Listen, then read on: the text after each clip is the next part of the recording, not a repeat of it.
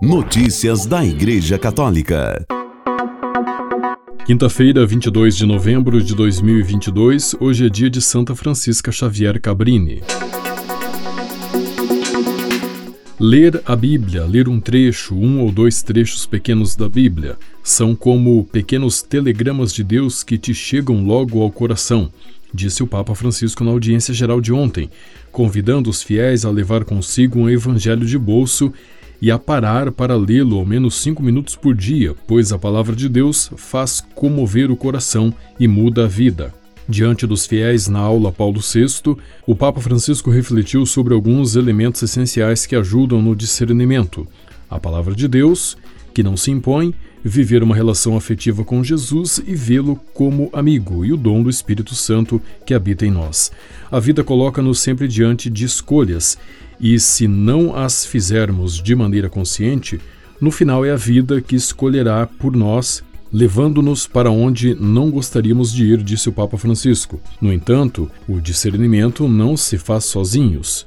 Hoje, abordemos mais especificamente algumas ajudas que podem facilitar este exercício do discernimento indispensável da vida espiritual, disse o Papa. Sobre a palavra de Deus.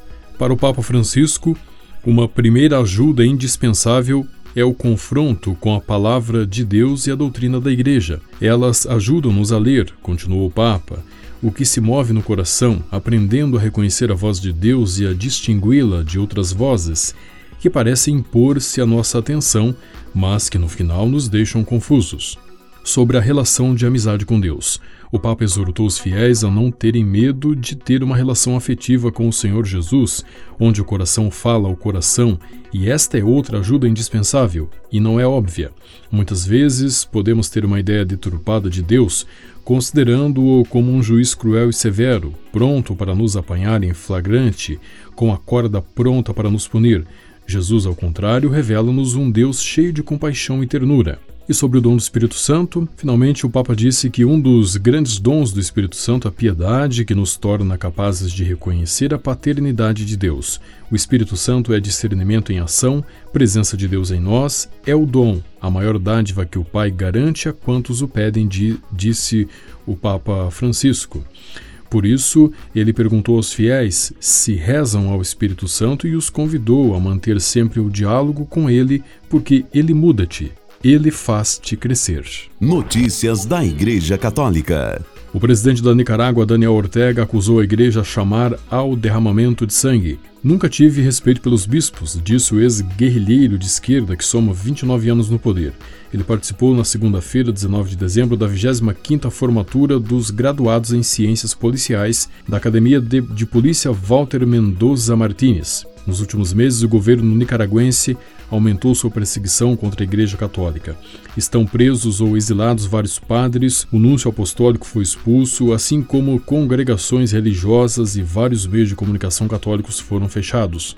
O estudo Nicarágua, uma igreja perseguida, revelou que, sob o governo de Daniel Ortega, a Igreja Católica no país sofreu cerca de 400 ataques nos últimos quatro anos. Notícias da Igreja Católica. Padre Antônio Aparecido de Marcos Filho, do clero da Diocese de São Carlos, em São Paulo, foi nomeado ontem bispo auxiliar de Brasília. Até então, ele era reitor do Seminário Diocesano de Teologia São Carlos e pároco da paróquia São João Batista, na mesma cidade. Na capital federal, trabalhará ao lado do arcebispo cardeal Paulo César Costa e do também bispo auxiliar Dom José Aparecido Gonçalves de Almeida. Meu anseio é fazer deste ministério que vou abraçar tão somente aquilo que Deus quiser que eu faça não quero colocar meus projetos, meus desejos, minhas convicções à frente do que são os projetos, anseios e a verdade revelada. Que minha vida seja feita conforme a divina vontade, disse o bispo auxiliar eleito em carta enviada ao cardeal Costa. O Papa Francisco também aceitou a renúncia ao governo pastoral da Diocese de Parintins, apresentada por Dom Giuliano Fregine, nomeando para sucedê-lo Dom José Albuquerque de Araújo, transferindo-o da sé titular de Altava e do ofício de auxiliar de Manaus. Notícias da Igreja Católica.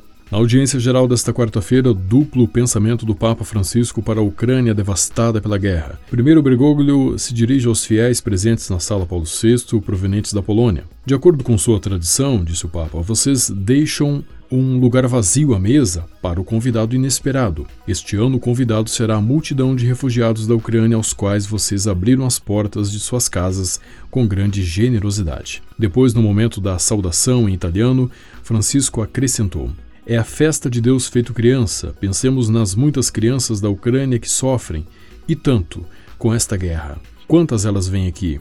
A maioria delas não consegue sorrir, e quando se perde a capacidade de sorrir é grave. Elas carregam consigo a tragédia de uma guerra tão desumana e dura. Pensemos no povo ucraniano sem luz e sem aquecimento, sem as coisas principais para sobreviver, e rezemos ao Senhor para que, para que lhes dê a paz o quanto antes. Segundo o Ministério Público da Ucrânia, 332 crianças estão desaparecidas desde o início da invasão russa. De acordo com o portal governamental Children of War, em 21 de dezembro deste ano, portanto ontem, 332 crianças resultavam desaparecidas, enquanto 8.385 foram reencontradas. Já o número de crianças mortas desde 24 de fevereiro permaneceu inalterado desde o último relatório, ou seja, 450, enquanto o número de crianças feridas é de 863. Notícias da Igreja Católica. Por ocasião do Santo Natal, os bispos do Haiti enviaram uma mensagem ao povo, partindo da citação do profeta Isaías: O povo que andava nas trevas viu uma grande luz. Sobre aqueles que habitavam em uma região tenebrosa, resplandeceu uma luz. Esta profecia dirigida ao povo de Israel no exílio e no desespero explicam eles, ecoa na situação atual do Haiti. Como povo, vivemos um êxodo permanente em busca de uma vida melhor dentro e fora do país. E acrescentam: em nome de Jesus Cristo, o Filho de Deus encarnado, que veio nos trazer a verdadeira paz, chamamos a atenção como pastores dos nossos irmãos e irmãs haitianos e da comunidade internacional para a extrema gravidade da situação em nosso país. Os bispos pedem aos grupos ilegitimamente armados e a quem os financiam que cessem a loucura assassina do ódio e do desprezo pela vida e silenciem as armas. Recordando as palavras do Papa Francisco, os bispos exortam: ao invés da guerra fatricida, devemos investir na paz e no amor, na reorganização das nossas infraestruturas, nos sistemas de saúde e educação, bem como na mudança de nossa mentalidade.